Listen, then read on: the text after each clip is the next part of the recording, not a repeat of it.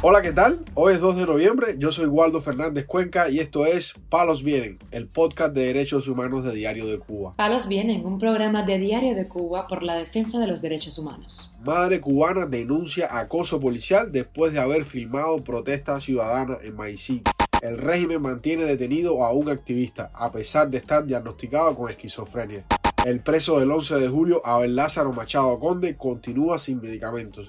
El régimen amenaza al preso político Yacer Rodríguez con ponerlo en una celda de aislamiento. Lo más relevante del día relacionado con los derechos humanos en Palos Vientos.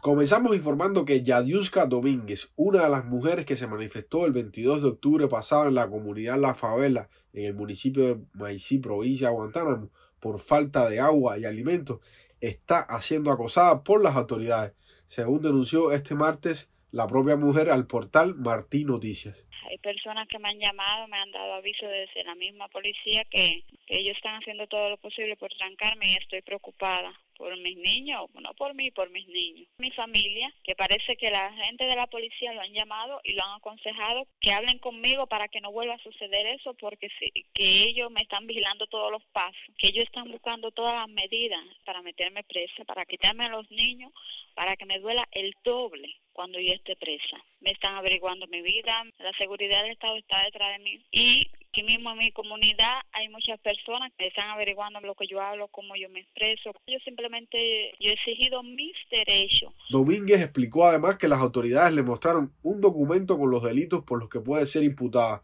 entre ellos desacato, corrupción de menores y desorden público. Ellos lo que me dijeron a mí fue, no puedes salir del municipio porque tú estás bajo investigación.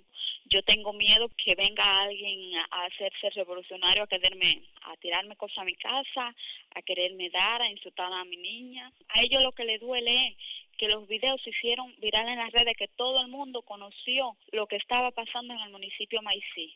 Y yo lo que me pasa a mí voy a ser responsable a la policía de Maicí y a la seguridad del Estado. La madre de tres menores dice que luego de haberle traído agua en camiones cisternas debido a esta protesta, no ha venido más ninguna autoridad a atender sus demandas. A nosotros no ha venido a visitarnos nadie, no ha venido nadie más, aquí no han traído nada.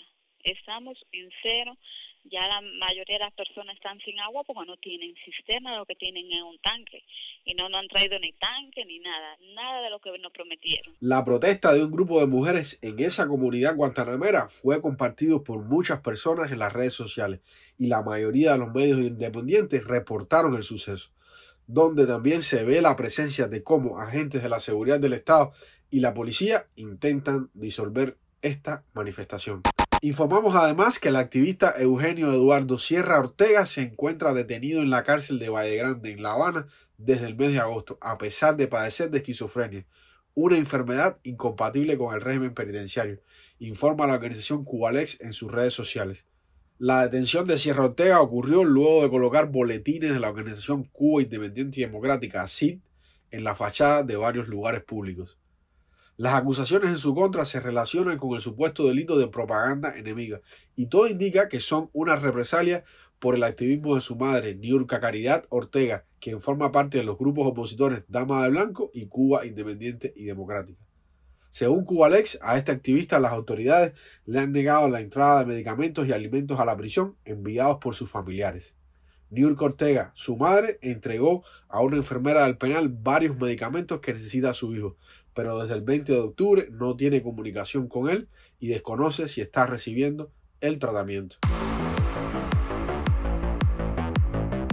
Palos viene. También damos a conocer y en sintonía con la noticia anterior que el preso del 11 de julio, Abel Lázaro Machado Conde, se encuentra en una crisis de salud dentro de la prisión de Quibicán debido a la falta del medicamento alprazolam, denuncia a su madre Beatriz Conde en un desgarrador video enviado a Palos Vienen de Diario de Cuba. Mi hijo lleva dos días hablando conmigo que parece un loco.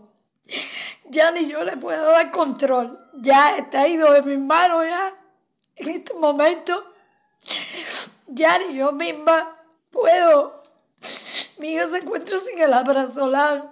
Está crítico de los nervios mejor que nunca. Nunca lo he visto, las condiciones tan grandes que está.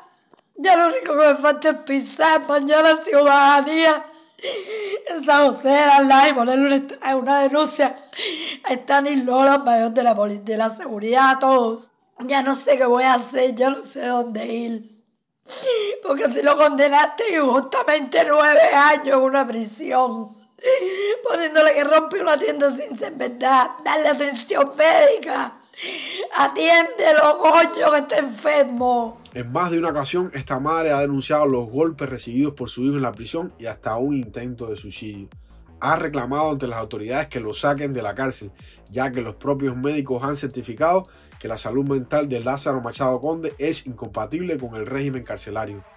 Machado Conde cumple una condena de nueve años de cárcel por haber participado en las protestas del 11 de julio del 2021 en el poblado de Winnes, provincia de Mayabeque.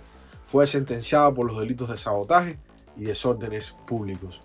Para finalizar, damos a conocer que las autoridades carcelarias del penal Sandino en Pinar del Río le incautaron la pasada semana varios artículos religiosos al preso político Yacer Rodríguez González y lo amenazaron con ponerle una celda de aislamiento. Denuncia el portal Cubanet. Y me cogieron tres pomos, tres pepinos de ceniza que tenía para las cosas mías religiosas, algún pepino de tierra, unas piedrecitas eso siempre ha pasado por toda la requilla y eso es bobería porque todo el mundo me dice que eso no es nada del otro mundo, eso es un familia religioso y como mi familia no me ha podido venir a ver, yo no se lo he podido dar para que se vayan para la casa.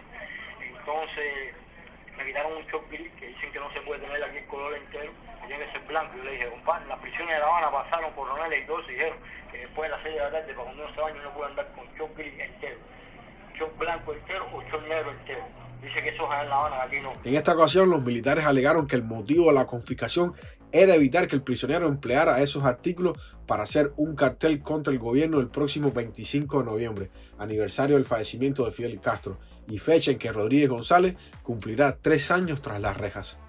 De acuerdo con este preso político, las autoridades penitenciarias lo amenazaron con encerrarlo en régimen de aislamiento desde el día 20 para evitar que lleve a cabo cualquier posible acto de protesta.